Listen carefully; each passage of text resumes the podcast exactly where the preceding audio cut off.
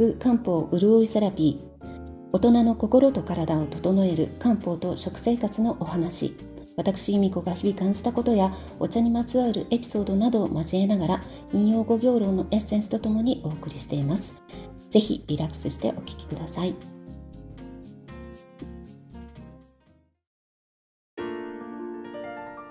皆さんこんにちは。今日もお聞きくださってありがとうございます、えー、9月23日に秋分の日を迎えまして、えー、なんとなくその日を境にやっとこう秋らしいえー、気候になったというか朝晩特に涼しい風がとても気持ちよくて、えー、犬の散歩なんかもねあまり時間を気にせずに出られるようになって嬉しいなと思っています。えー、1年のうち、え春分と秋分の、え日というのは陰と陽の自然界の陰と陽のバランスが同じ等しくなる日ですねでそこから陰と陽のエネルギーがこう転換して、え秋については陰のエネルギーが陽を追い越していきます。えー、そして陰のエネルギーがピークを迎える冬至に向かってどんどんどんどん陰のエネルギーというのは成長していくわけですね。でそれに伴って気温もどんどん低く寒く感じるように、えー、なりますけれども、えー、今年は特に不安定でまだしばらくは日中の暑さもまた戻ってく、えー、るなんて聞いてますけれどもまあ、乾燥とともにこれからは、えー、まあ、今までは静熱暑かったので、えー、熱を冷ますことをこう心がけていた秋分前と、えー、変わって少しずつこれからは保温も心がけていくような季節になっていきます。え陰と陽が変化する春と秋っていうのはやっぱり自律神経のバランスが乱れやすくて体調を崩しやすい季節でもあるんですよね、えー、前に夏風邪の話をしましたけれども、えー、コロナに加えてインフルエンザの流行が今年はいつもよりも早くて、えー、よりねもう今の日頃の養生が大切になってい、えきますね。えー、今年はまだ、えー、飲んでなかったんですけれども我が家で毎年こう秋になるとこうインフルエンザが流行るような時になると飲んでいるものがあってそれは、えー、バンランコンエキスです。でバンランコンというのは、まあ、生薬の一つ、まあ、食薬としても、まあ、手に入りますけれども、えー、大西とか小蘭とかいう、えー、植物の根のことでえー、清熱解毒作用にとても優れているんですね。えー、ですから中国では、まあ、ウイルス性の疾患によるこう発熱とか頭痛それから喉の痛みによく効くそして、まあ、扁桃腺炎とかおたふく風邪の治療などにも、えー、用いられてきました。で私はあの上海に移る前2003年頃ですねあのしばらく香港に住んでいた時期があるんですけれどもちょうどその間に SARS が流行したんですよね。覚えていらっしゃる方も多いと思いますけれども、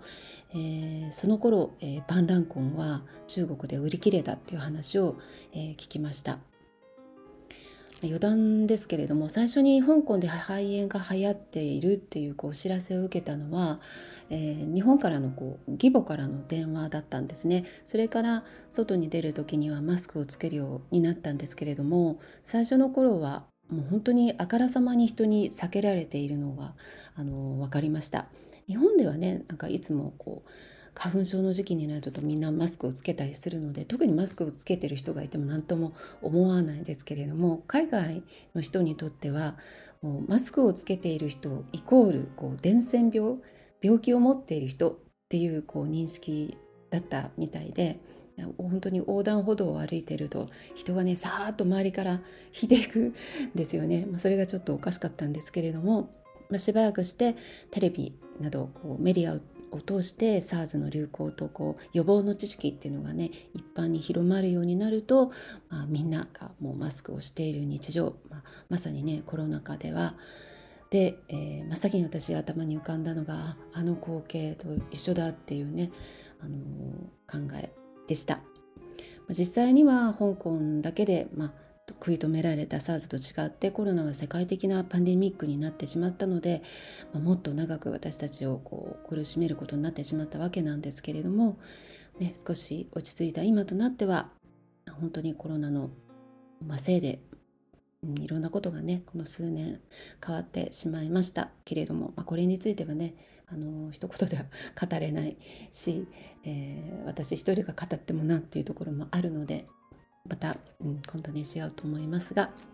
えー、話はバンランコンに戻りまして、えー、バンランコンを実際に治療に使う場合にはですね蓮魚とか警戒など、まあ、他の生薬と組み合わせて、えー、中国などでは使用されているようで、えー、蓮魚や境外などはもう本当に生薬なので一般には手に入れませんけれどもバンランコン自体はですね手に入るんですね。で、え、白い、え、根っこをこう切ったカクカクに切ったようなものが売られています。まあ、売られているって言っても一般には売られていないので、まあ、漢方薬局とかネットなどで買えると思います。でバンランコンだけで、まあ、こうウイルスの作用があるので、えー、バンランコンだけもしくは、え、バンランコンと前にご紹介した金銀貨スイカズラの花のつぼみですね、を、まあ、一緒にこう煎じたりしてインフルエンザやまた他のウイルス性の疾患の対策に使うまあ、予防に使うというのもおすすめできるかと思います。えー、バンランコはですねお湯で煎じるとこうトウモロコシみたいなこう甘い、えー、感じのねあの香りがします。で味はあのそんなに甘ったるくないので、えー、薬膳ではコーンスープのベースに使ったりするんですねですから決して飲みにくいものではないです。で、えーまあ、いちいち煎じるのが面倒だとか手っ取り早く早く毎日飲みたいっていう方にはエキス剤として顆粒状になったものもバンダンコンエキスとして売られていますので、えー、ご興味あれば、えー、探してみてくださいね。まあ、ただしあのあくまでこれは予防であってえー、バンランコンを毎日飲んでいてもインフルエンザに、えー、かからないという保証はありませんし実際あの毎日飲んでいてもかかった人も、えー、います。でやはりねあの、うん、どんな病気でもそうですけれども過労を避けて、えー、睡眠と栄養を十分にとって、まあまりストレスをためないようにして適度な運動をするなどですねやはりあの日頃の養生が一番大事だなと思いますやっぱり自分が体調を崩した時って何かしらこうなんかすごい忙しかったなとか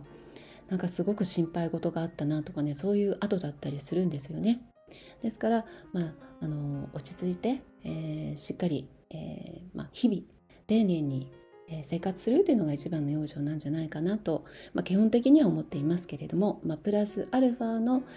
えー、対策として、えー、知っているのもいいんじゃないかなと思って、えー、ご紹介しました。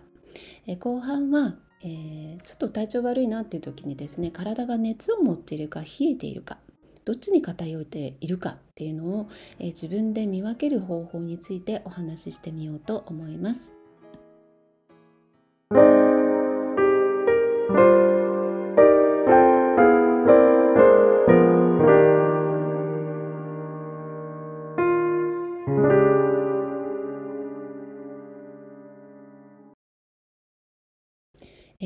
方で、え、診断する場合ですね体が寒熱、えー、冷えに偏っているのか熱に偏っているかっていう、えま、物差しっていうかそれってすごく重要な要素なんですけれどもなかなか自分ではわからないことが多いですよね。ですから漢方薬を選ぶ際に私あの冷えてるんだろうか熱を持ってるんだろうかっていうことで、え悩む。例えば食べ物にしても体を冷やした方がいいのかそれともこう温めた方がいいのかっていうのを迷ったりすることがあると思うんですけれども結構ね簡単に見分けることができます。えー、まあ、一番分かりやすいのはですね体から出てくるものつまりこう排泄物というかつまり、えー、尿とか鼻水とか、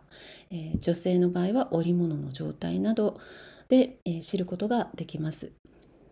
え体が冷えに偏っている場合にはですねおしっことか、えー、鼻水織物などは無色透明で量が多いことが多いですで鼻水は、えー、サラサラしていていわゆるこう水花のような状態もう噛んでも噛んでも出てきてしまうような状態だったら体の中は冷えてると思ってもらっていいです。で痰も、えー、白っぽくて水っぽい場合が、えー、水っぽくなります。えー、ですから風邪の場合、えー、水っぽい鼻水がたくさん出るっていう場合には葛根湯とか、えー、鼻水がねもうその噛んでも噛んでも止まらないっていう場合には体の中にこう水が溢れているような状態なんですね。でそういう状態の時には小生竜頭小さい青い竜の湯と書いて小生竜頭という漢方薬がドラッグストアなどでも簡単に、えー、手に入りますので、えー、ご相談えー、薬剤師さんにねご相談の上ちょっと選んでみられてもいいかと思います。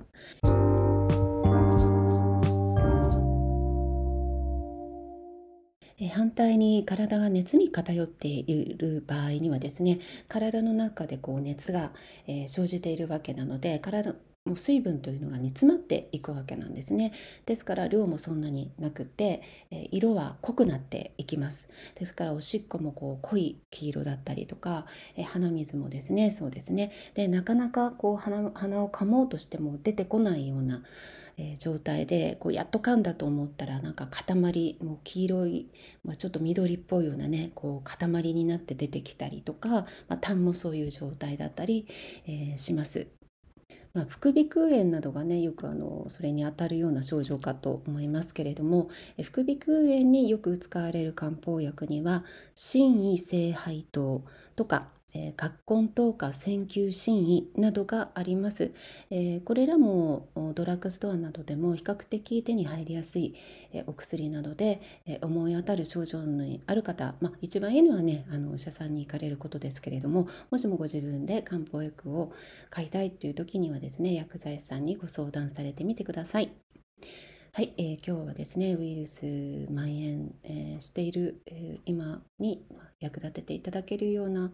えお話ができたら、えいいなと思っています、えこれからますますね、え冷たい風が入ってきてまた乾燥も進んだりして、え体調を崩しやすい、え時になってきますので、え寒暖差もね激しくなってくると思いますので、え首元特に、え